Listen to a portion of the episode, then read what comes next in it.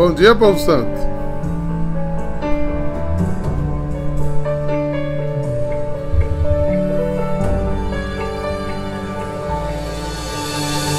Senhor, preciso te dizer que é impossível me esquecer. É aí, Casa Santa Mara.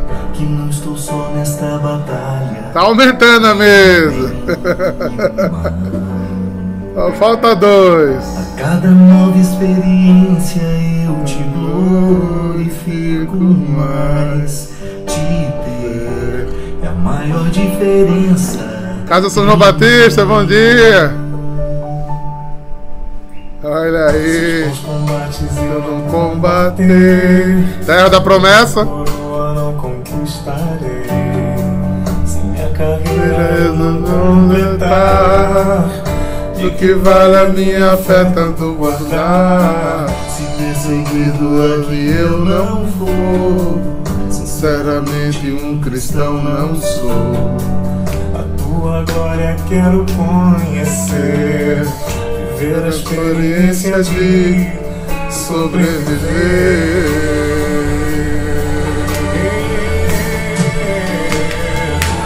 Viver pra mim é Cristo, morrer pra mim é ganho. Não há outra questão quando se é cristão, não se para de lutar. Eu mesmo subiu mal, conquistarei troféu. Não há outra questão quando se é cristão, não se para de lutar. Até até chegar ao céu.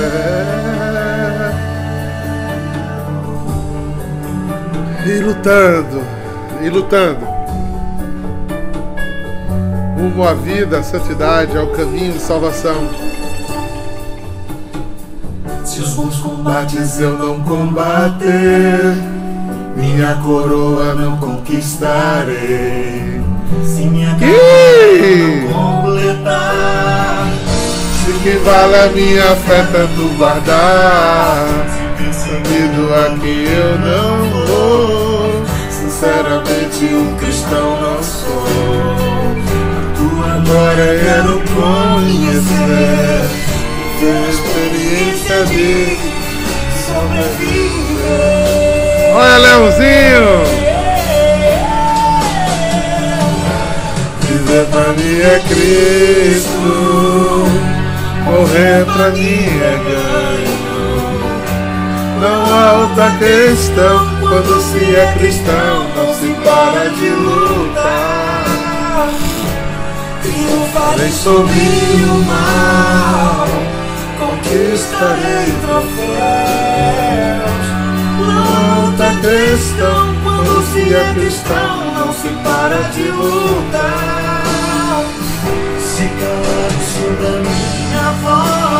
Cala não. silêncio estarei a orar. Se numa visão me colocar, eu vou. Bento!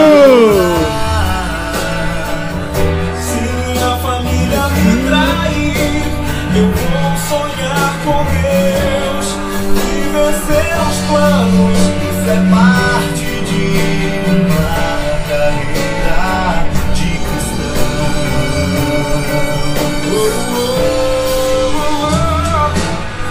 Viver pra mim é Cristo, morrer pra mim é ganho. Não há outra questão, quando se é cristão, não se para de lutar. Triunfarei sobre o mal, conquistarei troféus. Não há outra questão, quando se é cristão, não se para de lutar. Até chegar ao céu.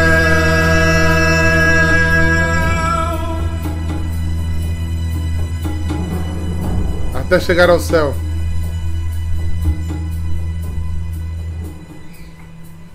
Até chegar ao céu, estaremos vencendo obstáculos barreiras. Quantas vezes você já sentiu medo diante dos obstáculos da vida?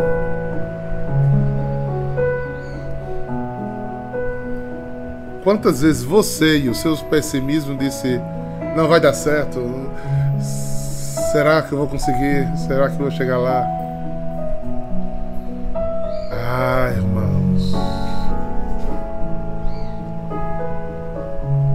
Que eu e que você renove hoje e todos os dias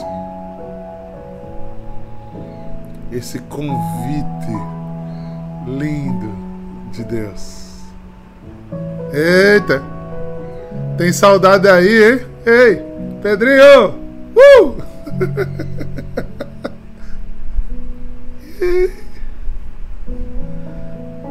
e aí, Arthur? é. E essa coragem,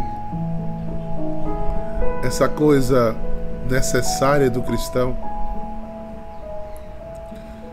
que o faz lutar primeiro consigo mesmo, irmãos. Nós não temos a, a profundidade de Jesus, que era Deus, mas temos a graça de tê-lo. São Paulo entendeu isso algumas vezes. Olha, que eu estimo São Paulo um dos caras mais corajosos que a gente pode imaginar, né? Eu gosto daquela frase que ele diz: quando eu sou fraco, quando eu estou fraco, o Senhor é forte. Outra, outras passagens bíblicas que nos movimenta muito a isso são os salmos, né? eu, eu percebo que muita gente reza os salmos desatento, sem perceber que a oração daqueles homens, gente, quantas vezes foi oração de escuridão, de medo, de incerteza, de, de necessidade. Mas como esses grandes salmistas, né, Davi e outros, como São Paulo, Fique em nossos corações a mensagem de não estamos sós. Coragem, povo. Coragem. O Senhor é conosco. O Senhor vai adiante. Perseverança vem muito dessa decisão e desse entendimento. Vamos ao texto de hoje? Eita! Estamos em Mateus 11, versículos de 20 a 24.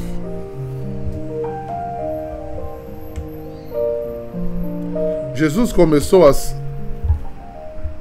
a censurar as cidades onde foram realizadas a maior parte dos milagres Vou repetir e guardem. Jesus começou a censurar as cidades que foram realizadas a maior parte dos milagres, porque não se tinham convertido. E ele dizia, né? Ai de ti, Corazim, ai de ti, Betsaida, porque os milagres que se realizaram no meio de vós tivesse sido feito em Tiro ou Sidônia, há muito tempo eles tinham feito penitência vestidos de silício, cobertos de cinza. Pois bem, eu vos digo, no dia do juízo, no julgamento, Tiro e Sidônia serão tratadas com menos dureza que vós. E tu, Cafarnaum, acaso serás erguido até o céu? Não será jogada no inferno, porque os milagres que foram realizados no meio de ti tivesse sido feito em Sodoma, ela hoje existiria, ela existiria até hoje. Eu, porém, vos digo: no dia do juízo final, Sodoma será tratada com menos dureza do que vós. Palavra da salvação. Receba. Receba. Gente, que reflexão interessante. Às vezes a gente, né, pastoreia, a gente coordena um círculo, um grupo, uma equipe, né, uma comunidade. E a gente escuta comentários do tipo: ah, a gente não é como Jesus, né? Por isso a gente reclama, a gente corrige, a gente ratifica. Gente, no tempo de Jesus, com Jesus lá, esta cena aqui começa a ser dita e Jesus começou a censurar. Vamos dizer em outra palavra? Em Jesus começou a reclamar, corrigir, chamar atenção. Por quê? Qual é a coisa que mais incomoda a Deus? A indiferença. Porque indiferença e falta de fé andam juntos, né? Eu só não valorizo, né? Aquilo que não é importante para mim. Então, quando eu não. E infelizmente, não sei se você já tiver essa sensação, que muitas vezes a gente acha que as pessoas vão buscar as coisas a Deus como se Deus tivesse a obrigação de fazer. Você não vê quando acontece algo de, de mal, brigam com Deus, né? Porque porque Deus deixou isso acontecer? Acho que vocês já ouviram, eu ouvi muitas vezes pessoas dizerem: Por que Deus deixou meu pai morrer? Né? Por que acabou meu casamento? Por que meu filho foi embora? Por que? Quantas vezes atribuímos a Deus a vida que nós mesmos produzimos e não é. E não é por aí, irmãos. Ao contrário, Jesus aqui fez ao contrário. Jesus começou a olhar para mim e para você e dizer: peraí, eu já te salvei, eu já te chamei, eu já te consagrei e tu não tem nenhum espírito agradecido. Tu não tem nem comunhão, tu não faz nenhuma questão chamada fidelidade, tu não tem nem continuidade, criatura. Tu não tem pelo menos a hombridez, a honradez de dizer eu não saio porque um dia eu fui alcançado pela misericórdia de Deus, eu não mudo com Deus, eu não me afasto de Deus, eu não saio das coisas de Deus. Mas tá doendo? Tá, não disse que não ia doer, não. Ia doer, ia ser difícil. E agora me diga qual é a vida que não é difícil. Quando vocês saem para o mundo do trabalho, é cobra engolindo cobra, é matando um leão por dia. Viver não é fácil, irmãos. E veja que esse, o mundo que estamos vivendo estão adoecendo os profissionais porque o mundo capitalista está nos consumindo. Não a mim que hoje não trabalho no mundo capitalista, mas eu, eu acho que vocês que trabalham aí concordam comigo. As jornadas de trabalho são cada vez maiores, as cobranças em cima de vocês são cada vez mais intensas. O que vocês faziam há 10 anos atrás, hoje vocês fazem o dobro. Agora eu vou fazer feito aquela piadinha de Chico né? E o salário, ó. é a única coisa que não cresce. Que devia ser é, proporcional, mas esse aí não. Agora vai no supermercado e veja a situação dos nossos alimentos hoje. Veja como é que estamos. Em termos, agora, se essa conta não bate, eu tenho que produzir cada vez mais e começa a gerar em nós, sabe o quê? Uma grande sensação de impotência. Parece que é você que não é capaz. Parece que você que não é suficiente. Né?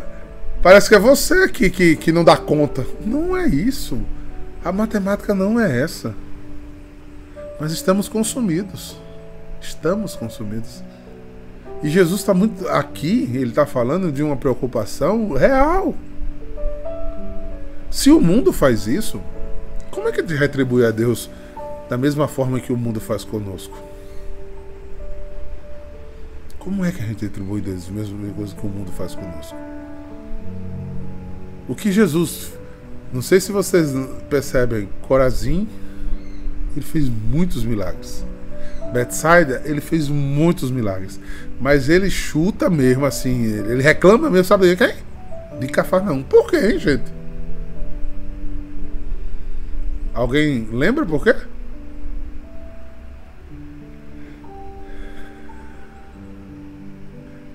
Ninguém se manifesta?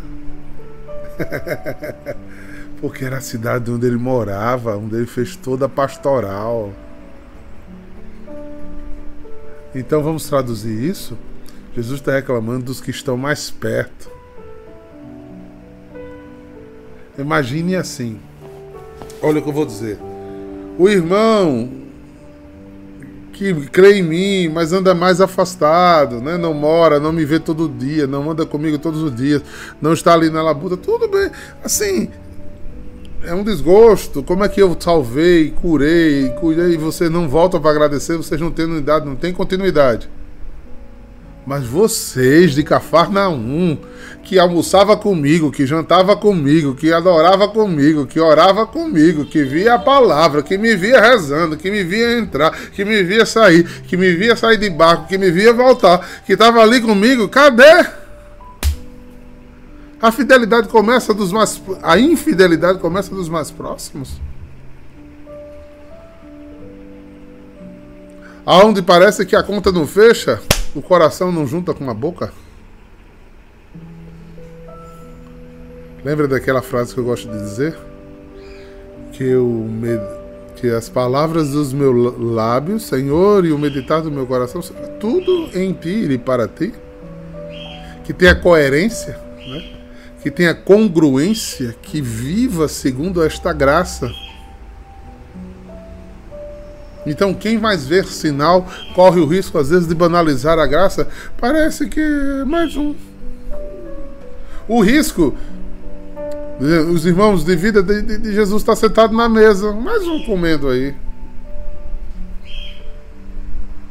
O risco que eu já, já fiz tantas advertências na comunidade, né? Da gente chegar na, na casa da comunidade em adoração, em uma, qualquer uma das nossas casas, nós membros,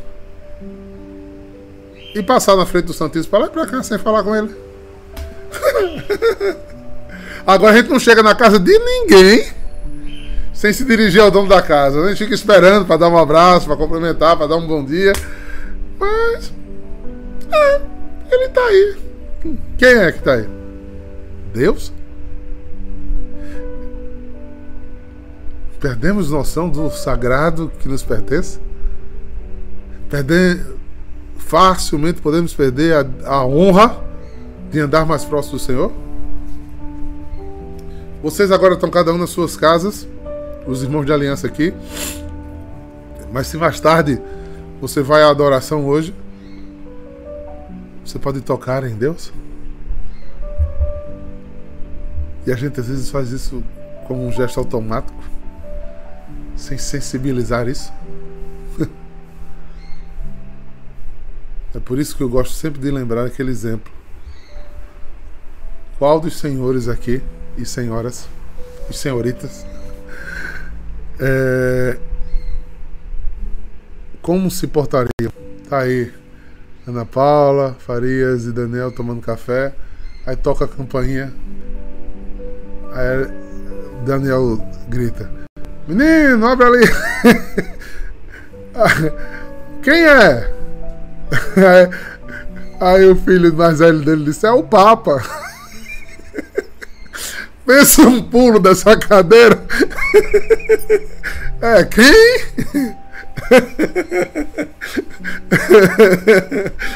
Ai, você imaginou? É o Papa, pronto. A gente pedia as calças, ficava todo mundo doido. Né? É o Papa.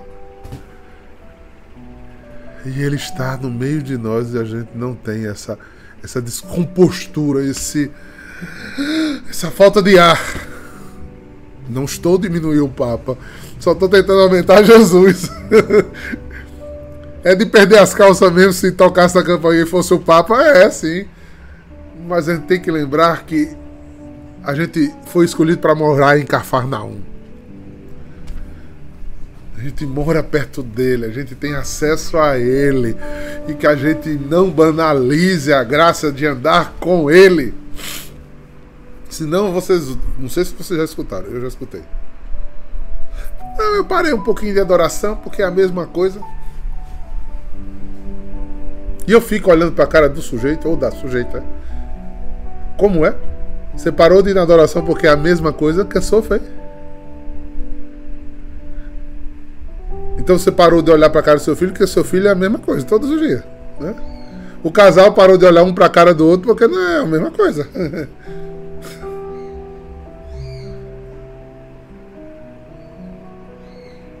hein? E aí? A mesma coisa? Não pode ser a mesma coisa.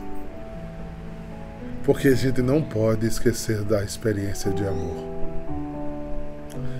Jesus está dizendo de um modo geral nesse texto: não esqueçam da aliança que eu fiz com vocês.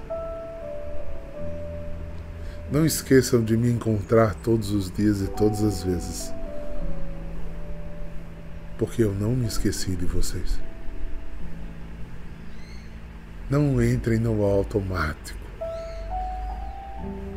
Note a dignidade e a alegria de cada vez que a gente se encontra. E eu me encontro com vocês, comunidade. E todo dia aprendo algo novo com vocês.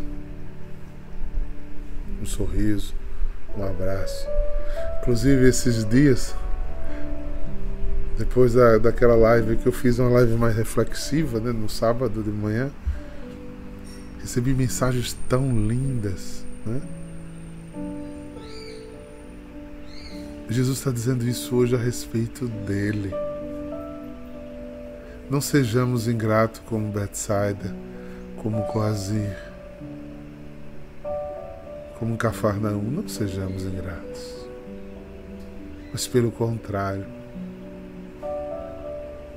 sejamos atentos e devotos, porque o Senhor nos espera. O Senhor tem saudade de nós. O Senhor nos ama. O Senhor nos deseja. E a coisa que mais agrada ao coração de alguém que tem muito respeito, amor, dignidade, consideração por alguém é receber de volta esta consideração. Tem dois jeitos de fazer considerações. Às vezes a gente gosta só do primeiro, que é aquela bajuladazinha que a gente faz de boca. Oh, você tá bem? Tudo bom? Um beijinho, um abracinho. Ele ama, viu? Eu gosto muito de você, mano. E não estou dizendo que é falso, não. Estou dizendo verdadeiro mesmo. Mas o segundo, ele atrai muito mais o coração de Deus. É que quando ele te mostra com os nossos gestos que tudo que a gente diz é verdade. Que toda a nossa vida congrega, concorre, vai para aí. Se mostra de verdade diferente. Faça essa pergunta. Eu não estou dizendo isso como alguém que não faz essa pergunta. Meu Deus, como eu a faço todos os dias.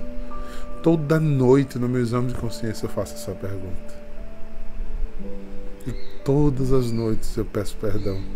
Porque ou a alma para pecar é a alma do ser humano. O Senhor tinha um rei no dia de hoje.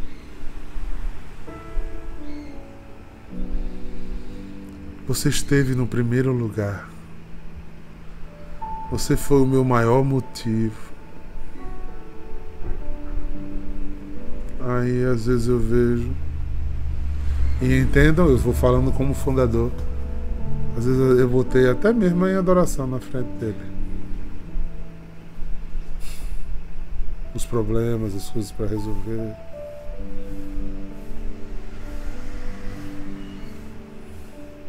Preste atenção, queridos. O maior motivo. E não precisamos deixar de amar nada após Ele. Saiba, porque se a experiência com Ele for boa, Ele abastecer de amor, você vai poder dar muito mais amor aos outros. e amor de verdade.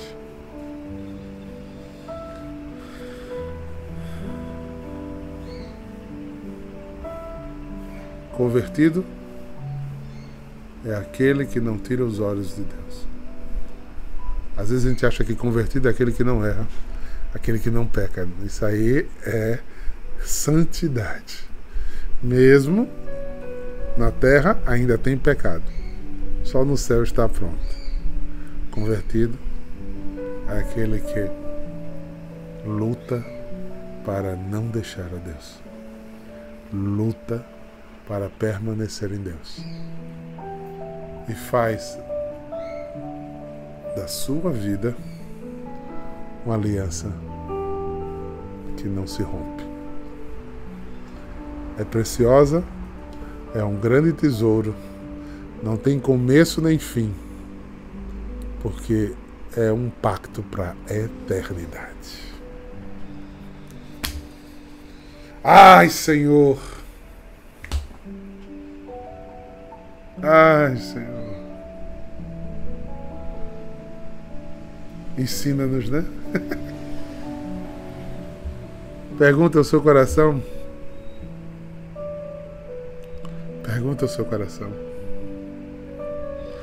Onde anda? Onde anda? Seus maiores sonhos e desejos.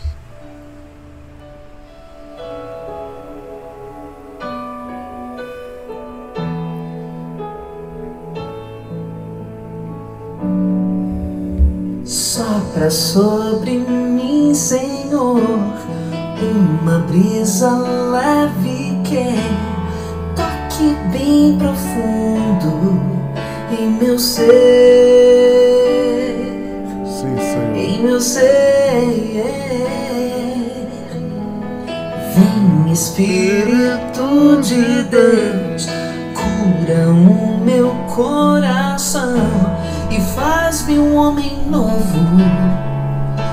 teu poder,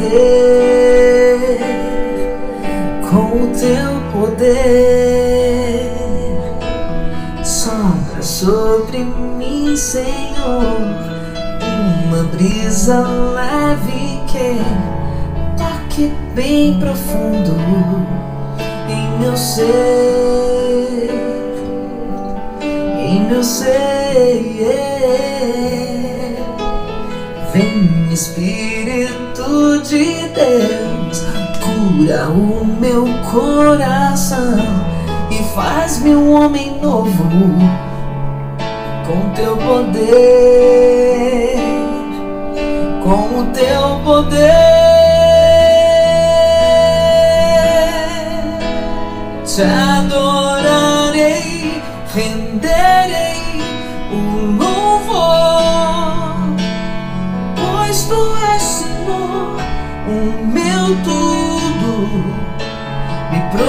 prostrarei a ti, te adorarei, renderei um louvor, pois tu és Senhor, o motivo e a minha razão de viver. Que Ele seja a nossa razão de viver. Que Ele seja o nosso maior motivo. Que Ele vença nossas idolatrias, nossas saudades, nossos apegos. E que o Espírito nos convença que Ele precisa ser tudo, tudo em nossas vidas. Falando nisso, em primeira mão, escutem, escutem, vou até baixar um pouquinho mais. De 24 ao dia 30 de julho, ou seja, agora,